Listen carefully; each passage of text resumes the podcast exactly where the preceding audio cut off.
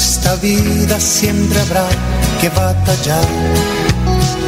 Ya nada es fácil, nos ponemos a pensar. La Iglesia Centro Evangelístico Maranata presenta su programa Una voz de esperanza en medio de un mundo abatido, trayendo salvación y consuelo para tu vida. Con la dirección del pastor Hernando Fonseca. Bienvenidos. Volverá, Muy buenas tardes a todos, amables oyentes. Qué gusto es saludarles, bendiciéndoles en el nombre del Señor, dándoles, por supuesto, la bienvenida a este su programa Una voz de esperanza. Saludo a mi amigo André Felipe, quien está en la parte técnica, y a todo el equipo de trabajo de Radio Melodía, saludándoles, bendiciéndoles y motivando a cada uno de ustedes, amables oyentes, que nos acompañen, que estén con nosotros este tiempo un tiempo de bendición, un tiempo donde le damos prioridad a la palabra bendita del Señor, una voz de esperanza, es la voz de Dios, es la voz de paz, la voz que trae consuelo. Como dice el anuncio de nuestro programa, en medio de un mundo abatido, en medio de un mundo confundido, en medio de, de tanta eh, información que nos llega y entre esta información buena como también mucha que es engañosa, que es dañina, que afecta, tantas malas noticias que oímos. Eh, todo esto nos afecta, pero la voz de Dios trae paz, la voz de Dios trae consuelo y genera esperanza en el corazón y nos da un motivo para vivir contentos, para vivir alegres, para depender de la ayuda y la misericordia bendita del Señor. Así que nos gozamos a todos bienvenidos y como dice la palabra del Señor, gracia y paz a vosotros, de Dios nuestro Padre y del Señor Jesucristo. Dice el apóstol Pablo en Filipenses 1.3, doy gracias a mi Dios siempre que me acuerdo de vosotros, siempre en todas mis oraciones rogando con gozo por todos vosotros. Amén.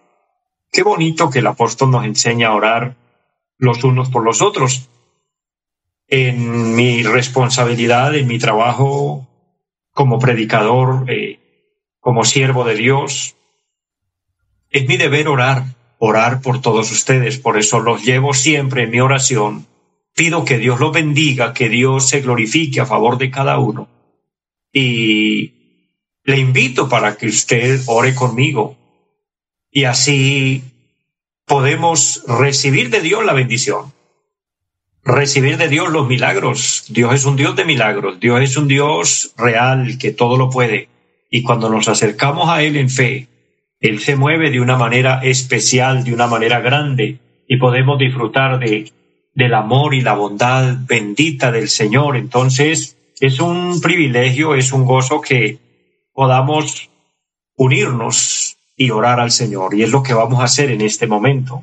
Bendigo a todas las personas que nos acompañan a través del Facebook y a todos los que se conectan a través de la radio en las diferentes eh, en los diferentes lugares, en las diferentes poblaciones, aquí en nuestra bella ciudad de Bucaramanga, en toda el área metropolitana, en las veredas, en los campos, en los pueblos, y hasta donde llegue esta señal, eh, Dios les bendiga y vamos a pedir al Señor bendición, recordándoles si usted tiene una petición, preséntela al Señor vamos a orar juntos y vamos a ver la mano maravillosa del Señor. Mire, el apóstol decía, siempre orando al Señor, rogando con gozo. O sea, él no lo hacía por obligación.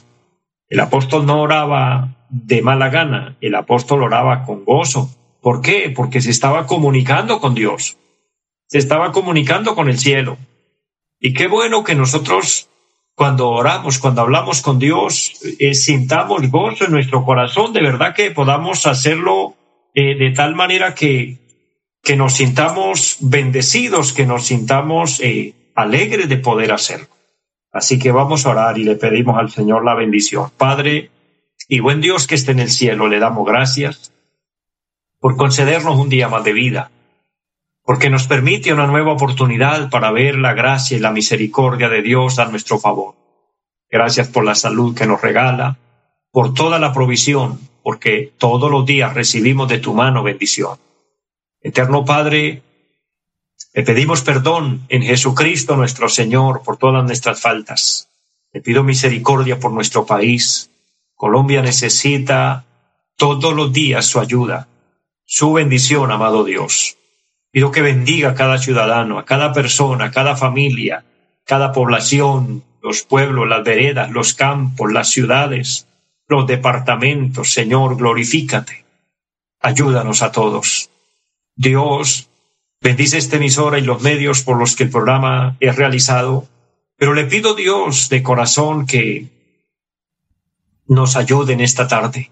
Mira toda nuestra amable audiencia, todos los que se conectan, Señor. En este momento pido por los que están enfermos, Pido que se glorifique Dios trayendo salud, trayendo sanidad. Glorifícate, Padre, ministrando, obrando de acuerdo a la necesidad, a la petición, en cada familia, en cada hogar, en cada persona. Dios lo pedimos en el nombre de Jesús. Y pido que en esta tarde la palabra de Dios sea de bendición, sea de edificación, y que todo sea para la gloria de Dios en el nombre de Jesucristo. Amén. Mis amados, nos gozamos de poder hablar con Dios, de poder orar y poder eh, recibir de Él sus beneficios. Cada momento, cada instante, cada segundo en la vida es un milagro de Dios porque la vida misma es un milagro.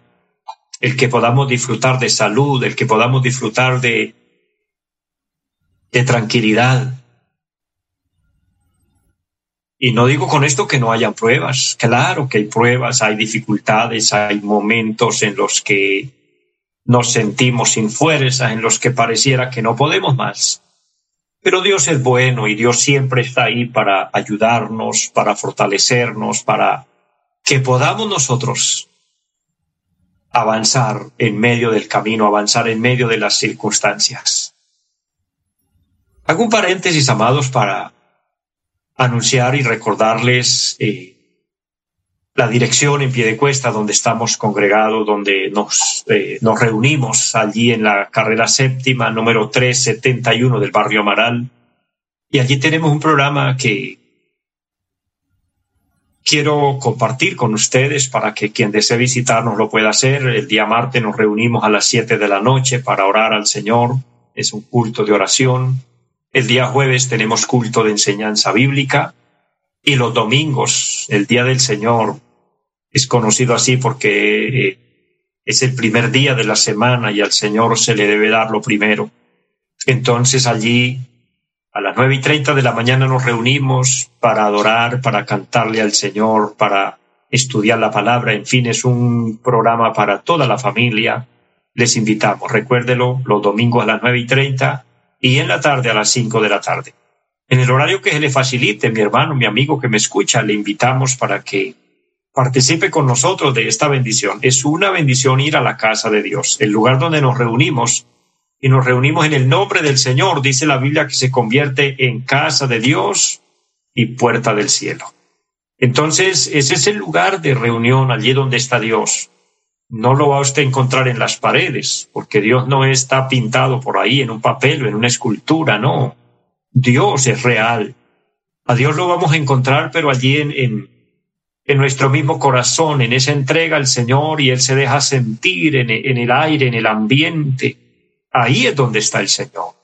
Entonces les invito, les motivo porque de esa manera nos acercamos a Dios. Bendigo de hecho a la iglesia en pie de cuesta. Un abrazo para todos mis hermanos amados en pie de cuesta, a todas las familias que nos siguen en la sintonía. Y Dios bendiga a todos, a todos los que a través de este programa están siendo bendecidos, porque de esta manera nos estamos acercando al Señor todos los días, eh, buscando su presencia, buscando su bendición, buscando estar en comunión con Dios. Y es esto lo que da razón y sentido a la vida cristiana, porque anunciando eh, el trabajo de nuestra obra y anunciando la gran necesidad de buscar de Dios, también les puedo recordar nuestro principal anuncio en cada programa, y es que Cristo viene pronto por su iglesia. Amados, es fácil creerlo, porque la Biblia lo dice y lo que la Biblia dice es realidad. Es difícil creerlo, porque muchos dudan en sentido de que no ha sucedido y dicen, pero tanto tiempo anunciando y diciendo que Cristo viene y no ha venido, ese es el punto, porque la vida cristiana es de fe. Pero en el momento que menos pensemos, la trompeta sonará y la iglesia subirá. Pero si alguna persona muere antes, pero muere en Cristo, tiene la gran bendición, el gran privilegio de que en el arrebatamiento de la iglesia serán los primeros en resucitar. El apóstol San Pablo dice, los muertos en Cristo resucitarán primero, los muertos en Cristo, no los que murieron en pecado, no los que murieron peleando, no los que murieron borrachos, no los que murieron en la drogadicción, no los que murieron en la prostitución, no los que murieron en la fornicación, en el adulterio, no. Para ellos es terrible, porque murieron en pecado. Y el que muere en pecado es lamentable. Y es lo que queremos prevenir y el Señor quiere prevenir, permitiendo que predicadores anunciemos su palabra y le digamos a los hombres y a las mujeres que nos arrepintamos. Porque puede que usted sea ese pecador que maldice, que miente, que es infiel, que es borracho, que es mujeriego, etcétera, que hace toda clase de maldad. Pero usted tiene la oportunidad de arrepentirse. Arrepentirnos es venir al Señor con fe y decirle, Señor, perdóname. Reconozco que eres santo y que mi pecado te ofende, que mi pecado te hiere, que eso es el pecado. El pecado es infringir las leyes divinas. Entonces le pedimos perdón y el Señor está pronto a perdonarnos y dice la palabra a limpiarnos con su sangre y a través de su palabra preciosa nos va limpiando, nos va purificando pero tenemos que poner de nuestra parte. Y entonces así es como una persona va a la eternidad, parte a la eternidad en Cristo. Cuando ha nacido de nuevo, cuando tiene a Cristo en el corazón, cuando es una nueva criatura. Nuevo quiere decir que nació en Cristo, nació del Evangelio, nació de la palabra. Ese es el gran cambio de, de la vida de la fe, de la vida cristiana, de la vida del hombre y la mujer de, Dios que el Evangelio nos transformó, nos cambió. Lo que no pudo hacer la religión, lo que no pudo hacer los dogmas de hombres, lo que no pudo hacer eh, los esfuerzos humanos, las penitencias y las buenas obras, lo puede hacer el Señor en un momento cuando abrimos nuestro corazón y le decimos, Señor, bienvenido a nuestra vida, bienvenido a nuestro ser, bienvenido a nuestro corazón, y lo invitamos como Señor y Salvador. Es así que nos preparamos, es así que estamos listos para irnos a la eternidad. Y quiero eh, fortalecer su fe y que nos afiancemos más en, en Cristo, en su Evangelio Santo, en su palabra, invitándoles para que estudiemos en esta tarde una palabra preciosa que quiero compartir con ustedes. Mire, la Biblia es es lo más hermoso, es, es el tesoro más grande que podamos tener en nuestras manos. Bien dijo el Señor, no solo de pan vive el hombre, sino de oír la palabra de Dios. La palabra de Dios produce vida. La palabra de Dios trae paz. La palabra de Dios trae orientación, trae solución a los problemas, trae bendición en todas las áreas de la vida. El apóstol San Pablo nos escribe en la carta a los filipenses, el capítulo 1 y el versículo 27, leo para todos esta palabra y dice, solamente que os comportéis como es digno del Evangelio de Cristo, para que o sea que vaya a veros o que esté ausente, oiga de vosotros que estáis firmes en un mismo espíritu, combatiendo unánimes por la fe del Evangelio y luego en el versículo 28 dice, y en nada intimidados por los que se oponen, que para ellos ciertamente es indicio de perdición, mas para vosotros de salvación, y esto de Dios. Amén. El apóstol San Pablo aquí nos habla del verdadero significado del Evangelio y dice, y escribe a la iglesia solamente que os comportéis como es digno del Evangelio, andar como personas dignas de Cristo haciendo la voluntad de Dios. Y quiero titular hoy esta reflexión de la palabra, trabajando para Dios. Trabajando, pudiéramos decir, para la eternidad. Trabajar para Dios eh, es una bendición maravillosa, es una bendición gloriosa. Es trabajar para lo eterno. Y cuando abrimos la Biblia y, encontramos el consejo del apóstol Pablo, obviamente es el consejo de Dios, es la inspiración divina, porque la palabra de Dios es el Espíritu Santo inspirando a los santos hombres que compartieron con nosotros las verdades de Dios. El apóstol San Pablo tiene algo en particular y por eso es tan mencionado en las predicaciones, porque fue un hombre que se pareció mucho a Cristo pero que algo en particular ocurrió en él y es que al apóstol Pablo se le presentó el mismo Cristo. Él iba camino a Damasco persiguiendo a los cristianos. Él era de, de, de los fariseos, de los doctores de la ley. Es como identificar hoy un religioso, bien religioso. Eso era el apóstol Pablo. Y para la época, ellos guardaban esos preceptos religiosos, estaban tan apegados a la ley que ellos no aceptaban y no, no abrían su mente y menos el corazón para escuchar otra cosa. Entonces se apegaban a las costumbres, se apegaban a las doctrinas de los hombres, se apegaban a todo lo que ellos estiman, a lo que hoy la religión popular llama hermanos separados, porque bueno, deberían mejor no llamarnos ni hermanos, porque para ser hermanos tenemos que ser hijos de Dios y tener el mismo Dios, la misma fe. Empero que el religioso tiene un Dios de palo, un Dios de yeso, un Dios de oro, un Dios de, papel, etcétera. Entonces eso, eso distancia mucho.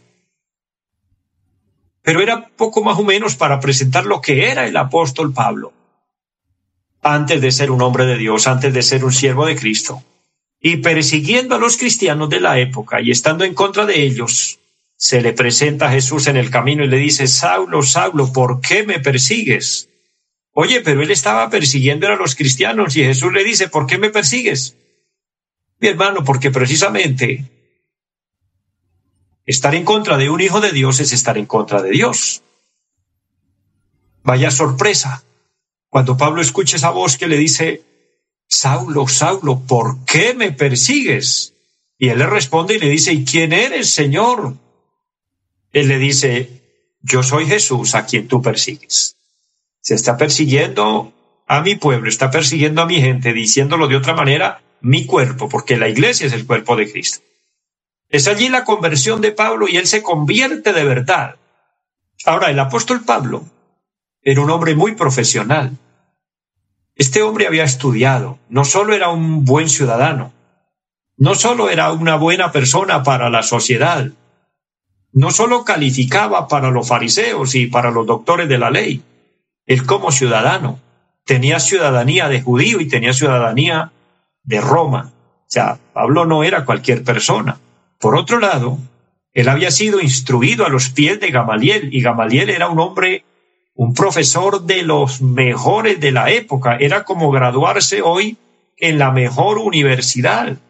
Eso era Pablo. Pero ahora conoce a Cristo.